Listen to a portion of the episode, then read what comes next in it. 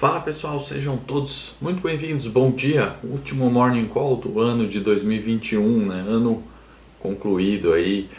Uh, chegamos finalmente ao clichê né, do último morning call, último pregão e tem bastante coisa até acontecendo, né? Certa falta de liquidez para a gente comentar. Começar a passar pelos mercados aqui.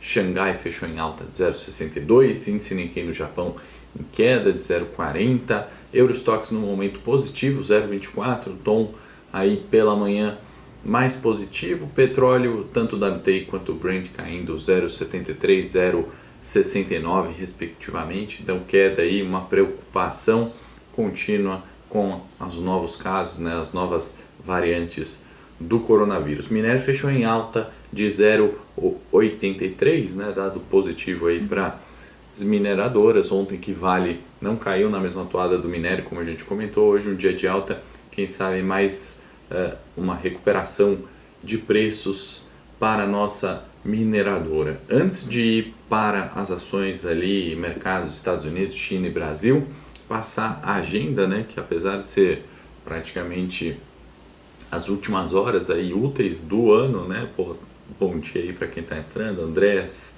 Fernando, uh, temos uma agenda aí relativamente cheia, né? 10 e meia sai dados de auxílio-desemprego, né? A previsão, projeção ali é de 205 mil, né? Vamos ver se o número vem em linha às 10 e 30 pode alterar, como de costume, ali uh, o tom, né? Se muito fora da projeção, né? Os números de empregos pode alterar o humor das bolsas. 11:45 tem dados de PMI também, né, índices gerentes de compras, aquele pesquisa com gerentes mesmo, né, de indústrias sobre as condições econômicas, né, sobre retomada, sobre atividade, qual que foi o sentimento deles para as vendas, né? Tem esse dado também no fechamento uh, da China, né? Tanto o PMI de serviço quanto o PMI industrial. Sejam aí todos muito bem-vindos. Bom dia, Joseph, Manuel, Rosângela, Leonardo, todos assistindo ao vivo ou aqueles que verão a gravação, tá bom? E 17h30 hoje ainda tem uma ligação inusitada entre Joe Biden e o presidente Putin, né, da Rússia. Ambos vão discutir ali a questão diplomática, né? Rússia que está avançando ali com 100 mil tropas na fronteira da Ucrânia, um problema não é de agora, é antigo essa discussão, né? e os Estados Unidos que é, procura né, sempre intervir ali, né? acho que tem uma resolução para essa questão né, de uma forma mais diplomática. Curioso que foi o próprio Putin né, que pediu essa ligação, na verdade, né? partiu do, do governo russo né, esse pedido de ligação, não dos Estados Unidos. Né? Não sei se é uma prévia ali para o encontro né, que teremos em 10 de janeiro em Genebra entre as potências aí. Acho que esse indicador, né, essa data, 10 de janeiro, sim, a gente precisa ter mais no radar, né? Hoje acho que é só um aquecimento ali, de novo, falta de liquidez nos mercados, né? Talvez reflexo não seja tão uh, relevante, né?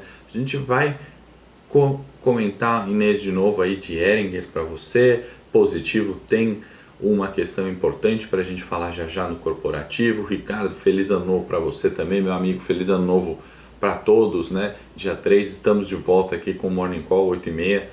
Uh, mais um feliz ano novo aí para vocês, né? Que descansem, passem bem com as famílias, amigos, enfim. Uh, que mais? E por fim na agenda, né, a gente tem também dados do setor público, né, isso aqui né, no Brasil, expectativa de superávit de 6,1 bi para novembro, vamos observar mais tarde. Bom, entrando agora nos mercados, né? Estados Unidos, né? Os juros, tanto a T-Note de 2 anos, de 10 e de 30 anos, né? Os juros ali do governo mostram queda no dia de hoje, né?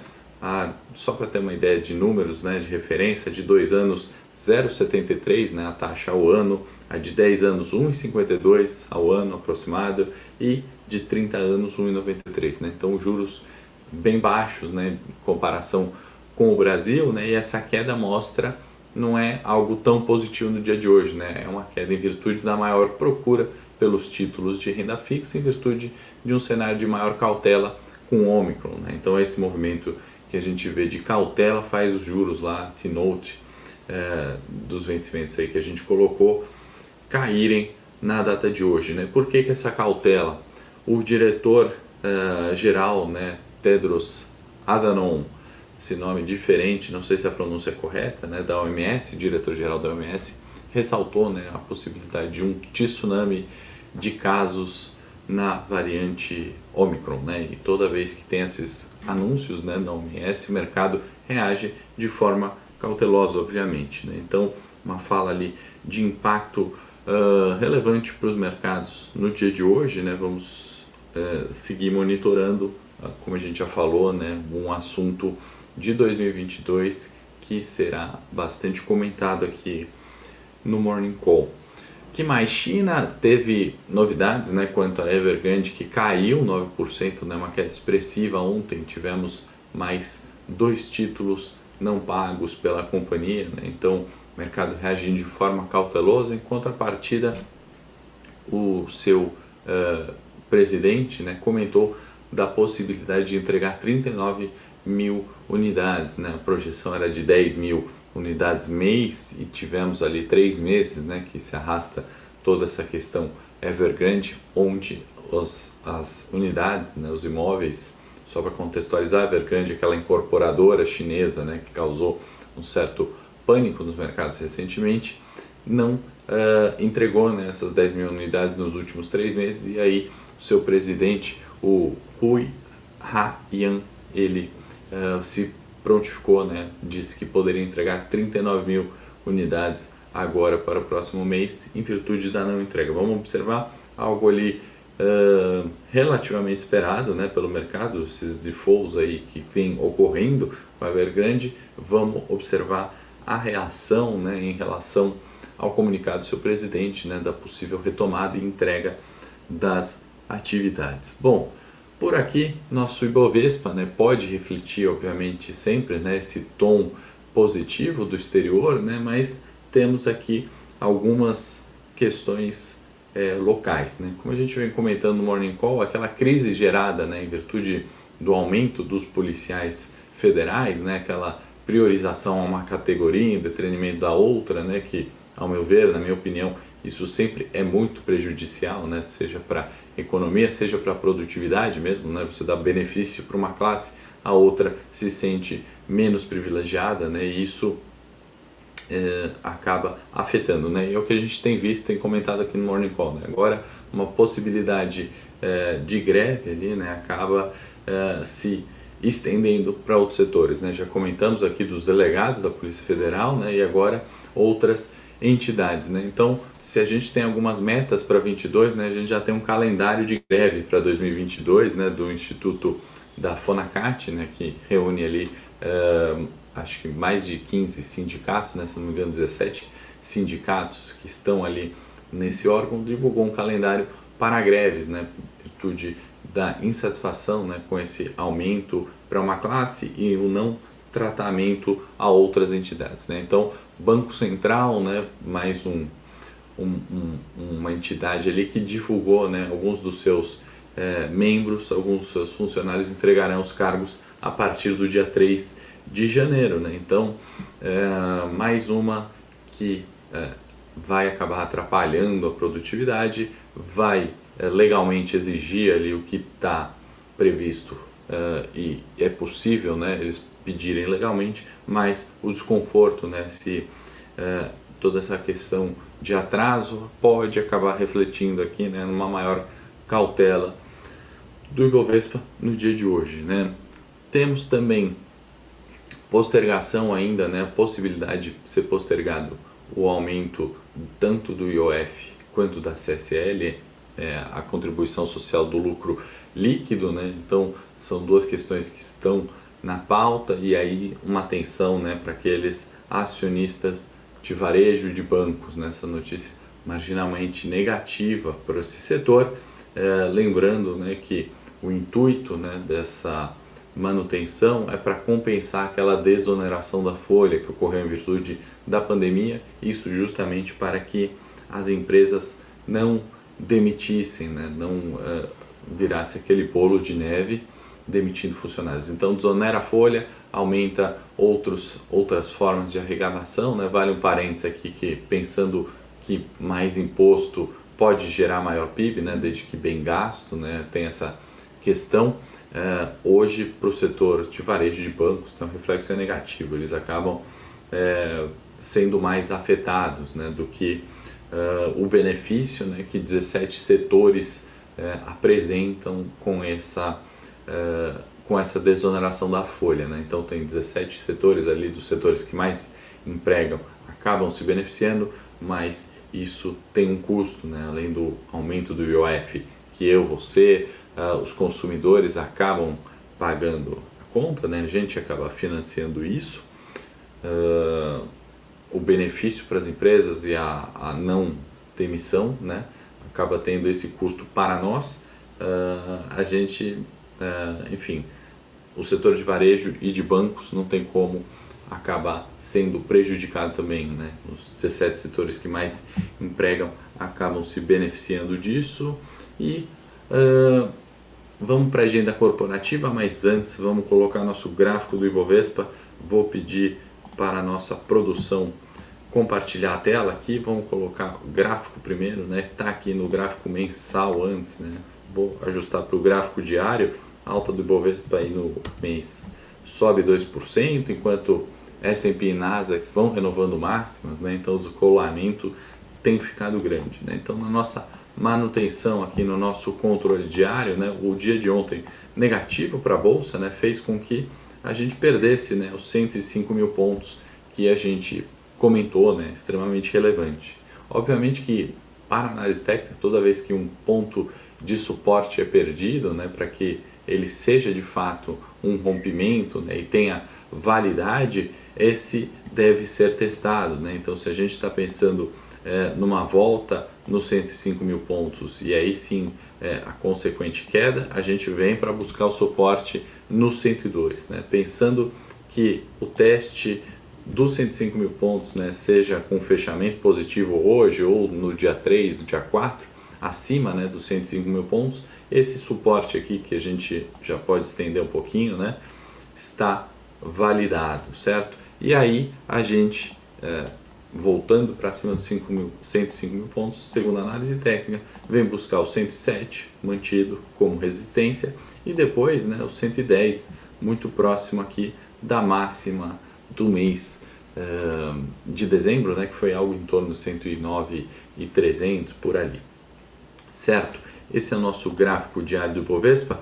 Queria compartilhar também, aproveitar que estamos aqui com a tela, nosso monitor de mercado, né, variação semanal do Ibovespa, né, destaque para Via e Magalu, as ações de varejo no, no terreno positivo, né, um destaque eh, positivo, recuperaram bem de preços, né, as ações do varejo é, tão descontadas historicamente, né? tem essa questão, obviamente, da CSL e do IOF que eu comentei agora há pouco, né? que podem afetar, mas na semana estão despontando ali né? de altas de, de todo o Ibovespa, né? uma recuperação muito boa de preços, principalmente Magalu e Via, né? Azul e Gol aqui, né? Do lado negativo, despontando nas quedas, descolando, né? Sendo os que mais caem na semana, né? Daquelas que participam do Ibovespa, muito reflexo né, disso que a gente comentou ao longo dos morning calls, né, muita volatilidade. No dia que a variante Omicron não afeta os mercados, as companhias aéreas disparam. Né? No dia que tem uma cautela, as companhias aéreas é, desabam. Né? Então,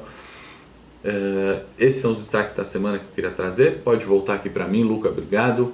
E uh, vamos para o setor corporativo agora, né? EDP, né? acionistas aí que querem ganhar JCP e dividendos, né? Fiquem atentos com EDP Energias, né? Divulgou um dividendo relevante, 0,78 por ação, né? Dá 450 milhões no total da companhia a ser distribuído, vai ficar ex dia 03 uh, do 01. Então, 3 de janeiro paga JCP. CSN também, acionistas da CSN vão receber juros sobre capital próprio de 0,19 centavos por ação, né? Vai ficar ex também dia 5 de janeiro. Desculpa, EDP vai ficar 5 de janeiro, eu me confundi aqui, não é 3 de janeiro. Então, EDP fica ex 05 do 01 e CSN também 05 do 01 fica ex. Então, acionistas EDP CSN, fiquem atentos aí, as ações passam a ser negociadas ex dividendos na uh, no dia 5 de janeiro.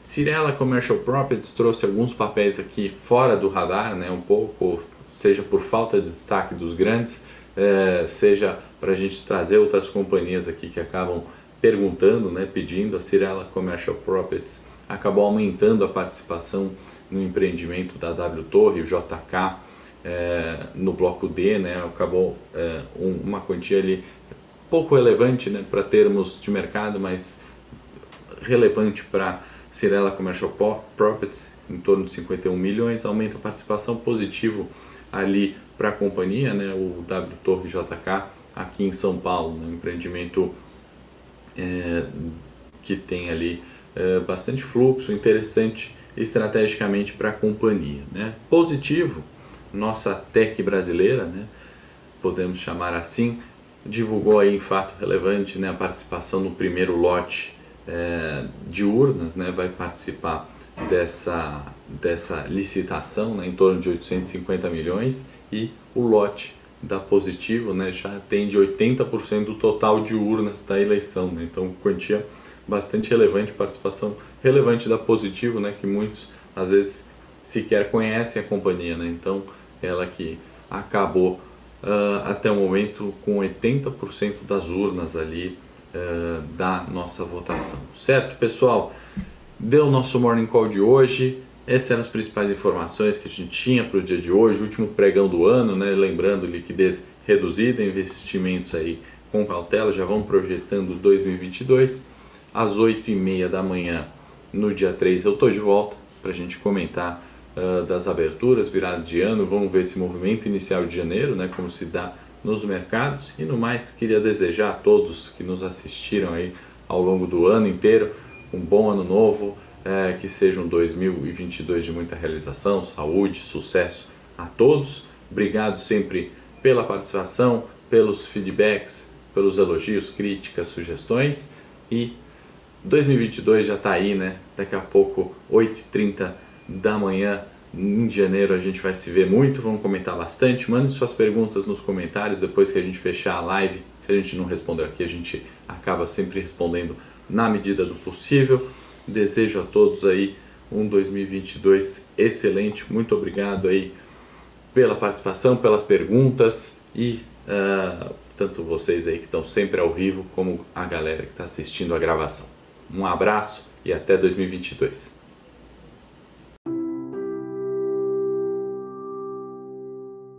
Para saber mais sobre a Levante, siga o nosso perfil no Instagram, levante.investimentos. Se inscreva no nosso canal do YouTube, Levante Investimentos. E para acompanhar as notícias do dia a dia e mais sobre a Levante, acesse nosso site levante.com.br.